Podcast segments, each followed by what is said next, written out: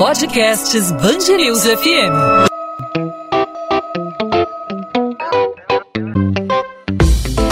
Dois às 20, com Maurício Bastos e Luana Bernardes. Nós temos três casos positivos e não dois casos, como estão aí.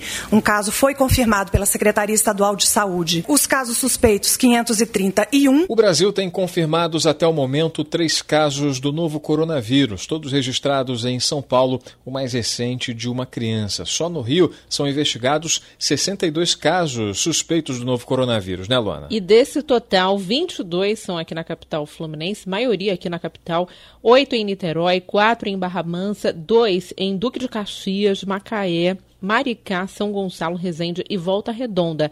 Há também um caso nas cidades de Belfor Roxo, Nova Iguaçu, Campos dos Goitacazes e Teresópolis, ou seja, coronavírus espalhado em várias cidades aqui do Rio de Janeiro. É verdade. E diante da identificação dos primeiros casos de coronavírus no Brasil e também da preparação para uma possível disseminação da doença em território nacional, a Fiocruz, a Fundação Oswaldo Cruz, vai distribuir para os laboratórios públicos do país kits com insumos para realização de 30 mil testes diagnósticos. Sobre isso, a gente vai conversar com o Marco Krieger, que é vice-presidente de produção e inovação em saúde da Fiocruz. Marco, obrigado pela sua participação, obrigado por aceitar nosso convite aqui na Band News FM no podcast 2 às 20. Muito obrigado aí pelo convite. Marco, do que se tratam esses kits? Que tipo de material esses kits vão ter? Eles são suficientes para fazer o diagnóstico preciso do coronavírus? Então, na verdade, esse processo seria a terceira fase que a Fiocruz está fazendo,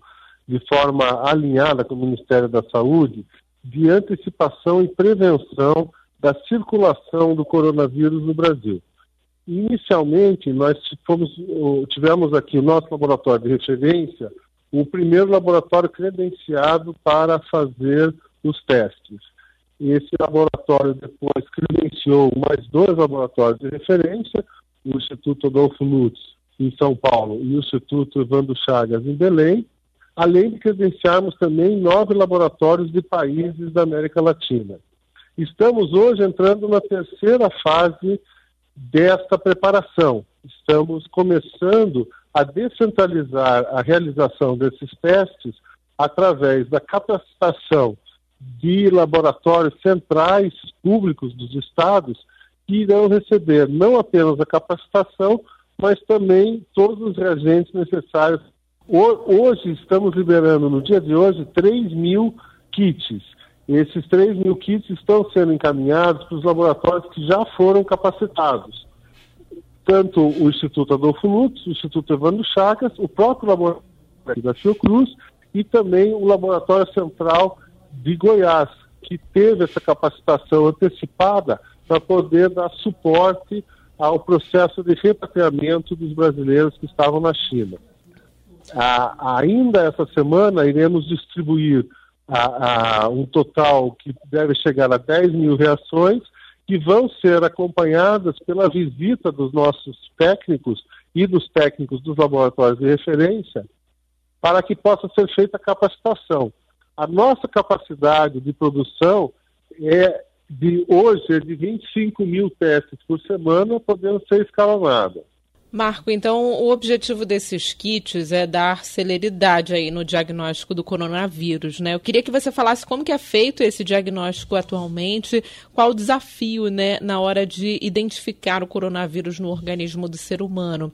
É um processo demorado ou é um processo fácil, mas os laboratórios públicos do Brasil ainda não estão capacitados para fazer esse tipo de diagnóstico, já que essa doença é uma doença nova? Então, esse, o melhor teste para a gente detectar na fase é, da doença é buscar identificar uma assinatura do genoma do vírus nas amostras coletadas. Para isso, nós temos que usar uma tecnologia de amplificação de ácidos nucleicos, que é uma tecnologia que tem um razoável nível de complexidade. Até hoje, os laboratórios estavam fazendo isso com pesquisadores qualificados que usavam reagentes de diferentes procedências e ficava muito difícil a gente ter uma intercambiabilidade entre os diferentes é, é, resultados. Com a produção centralizada, de forma industrial, em boas práticas de fabricação, nós podemos ter uma comparação muito é, precisa dos resultados que ocorrem em diferentes laboratórios, porque esses reagentes estão padronizados, são produzidos em condições de boas práticas e, além do fornecimento dos reagentes, também em parceria com o Ministério da Saúde, estamos fazendo uma capacitação, qualificação dos equipamentos, assistência técnica, de modo que nós não tenhamos problemas numa eventual circulação do vírus no Brasil. É, até hoje, vale a pena salientar que não existem filas no sistema de diagnóstico, as amostras estão sendo processadas entre 24 e 48 horas, em muitos casos isso depende é, de questões de logística, mas com essa descentralização nós vamos aumentar ainda mais a eficiência com a acurácia no nosso sistema de vigilância. Então é um procedimento simples, mas as pessoas precisam estar capacitadas e mais lugares precisam fazer esse, esse exame, né? É, na verdade, é, ele não é simples, né? Ele envolve algumas etapas relativamente complexas de preparação da amostra, né, amplificação in vitro do ácido nucleico e detecção. São testes de, de que eu diria de uma a, a alto rigor técnico, mas que hoje nós temos condições de ter eles de forma descentralizada nos laboratórios da rede pública brasileira. Bom, isso tudo que o senhor apresentou para a gente, Marco, é, fica claro que o Brasil está preparado para fazer esse diagnóstico seguro e tratar as pessoas em relação a, a, a esse, essa possível contaminação pelo coronavírus, né, Marco? É, sem dúvida. Eu acho que todo esse esforço ele precedeu a entrada do vírus no Brasil, né? Então acho que vale a pena realmente salientar essas ações que são de antecipação e de prevenção. É claro que é uma doença nova, ainda não existem medicamentos específicos, mas o diagnóstico é a ferramenta inicial para que se tomem as medidas de suporte clínico e de controle é, da disseminação do vírus.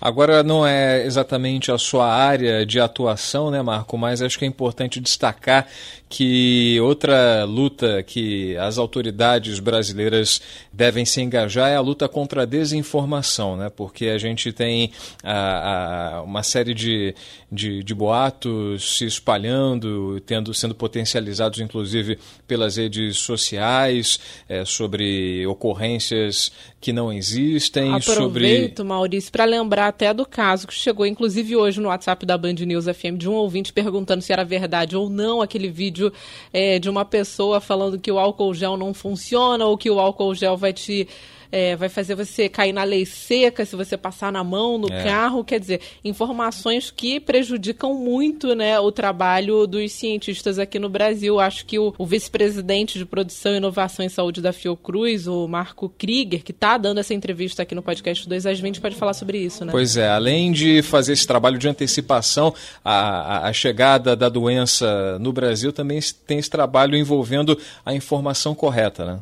É, sem dúvida. E a gente precisa contar com o apoio de vocês da imprensa. Né? Hoje, infelizmente, com a facilidade de transmissão de informações sem que se tenha uma acurácia, nós acabamos vivenciando aí esse tipo de informação que não só é, é, é deletéria, mas que pode potencializar uma situação dramática aí no enfrentamento de uma emergência. Né? Nós temos hoje é, é, uma, uma comunicação bastante eficiente do Ministério da Saúde, que está mostrando de forma transparente para a população. Nós aqui na Fiocruz estamos tentando fazer o mesmo e contamos com o apoio de vocês para alertar a população a buscar informações de fontes confiáveis, para evitar que medidas é, equivocadas sejam utilizadas numa situação tão séria. Perfeito. Marco Krieger, vice-presidente de produção e inovação em saúde da Fiocruz.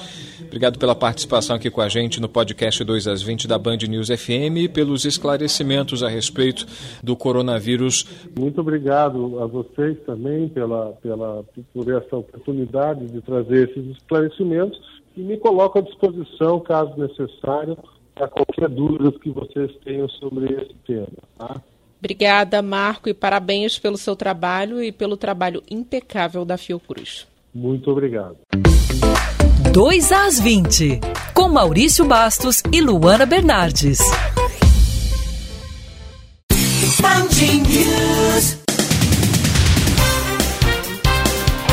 A Defesa Civil demoliu quatro casas e interditou outras 26 à beira do rio Acari, no Jardim América, na zona norte do Rio. A ação acontece depois da chuva que atingiu o bairro nos últimos dias. Por conta do temporal, nesta terça-feira, seis casas desabaram na região.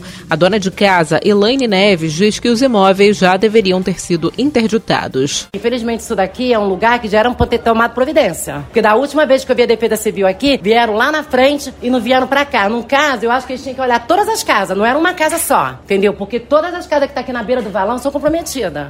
A Justiça do Rio quebrou o sigilo fiscal e bancário de Rony Lessa e Elcio Queiroz, apontados pela polícia como os assassinos de Marielle Franco e Anderson Gomes.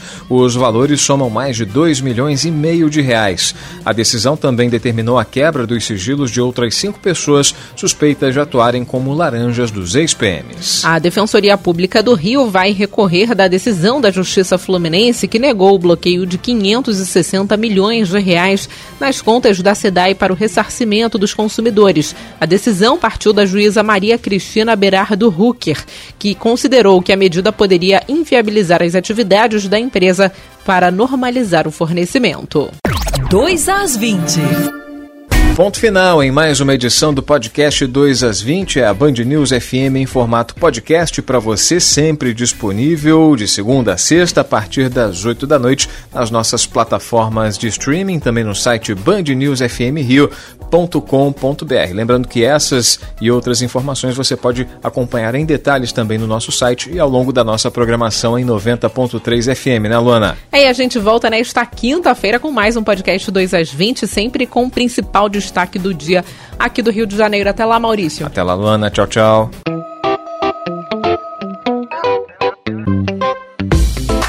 Dois às 20, com Maurício Bastos e Luana Bernardes.